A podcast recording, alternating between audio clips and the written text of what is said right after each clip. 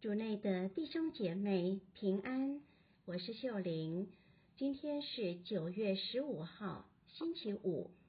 我们要聆听的经文是希伯来人书第五章七至九节，主题是痛苦中的顺服。聆听圣言。当基督还在血肉之身时，以大声哀嚎和眼泪。向那能救他脱离死亡的天主献上了祈祷和恳求，就因他的前进而获得了福允。他虽然是天主子，却由所受的苦难学习了服从，且在达到完成之后，为一切服从他的人成了永远救恩的根源。释经小帮手，今天我们看见耶稣也有大声哀嚎和痛哭的时刻。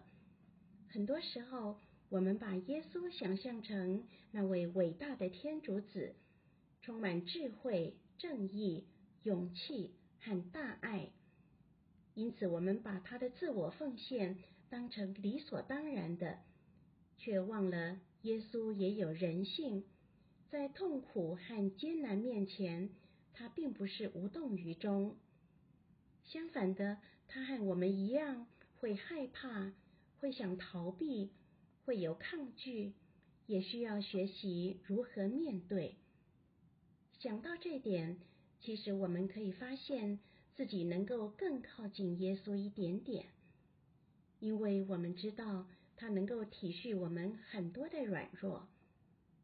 俗话说：“男子汉流血不流泪。”然而，耶稣没有要我们做男子汉，在黑暗和死亡、艰难的决定面前，耶稣反而用自己的哀嚎和眼泪，同理我们在困境面前会有的感受。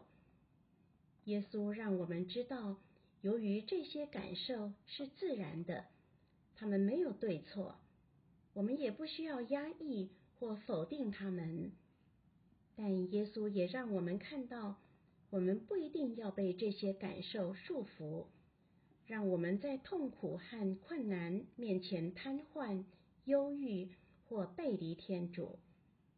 相反的，在困难中，耶稣更积极的祈祷，因为他很需要明白天父在这一切中的旨意。试想，有多少时候我们抱怨痛苦，甚至在痛苦中对天主感到叛逆或失望？难道不是因为我们看不清天主的安排，不明白为什么如果天主是好的，却要让我们如此难受？然而，我们却忘了，天父在痛苦中从来没有离开我们。只是我们没有留意，他已经在给我们的恩赐。耶稣服从天父，其实是信赖天父的展现，让他成为永远救恩的根源。我们愿意信赖天父的安排吗？品尝圣言，他虽然是天主子，却由所受的苦难学习了服从。活出圣言，恳求天主光照我的心，帮助我们在痛苦中看见他对我的旨意，并顺服他。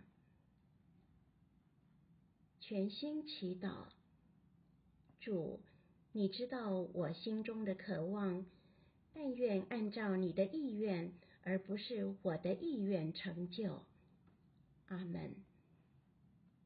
希望我们今天都活在圣言的光照下。明天见。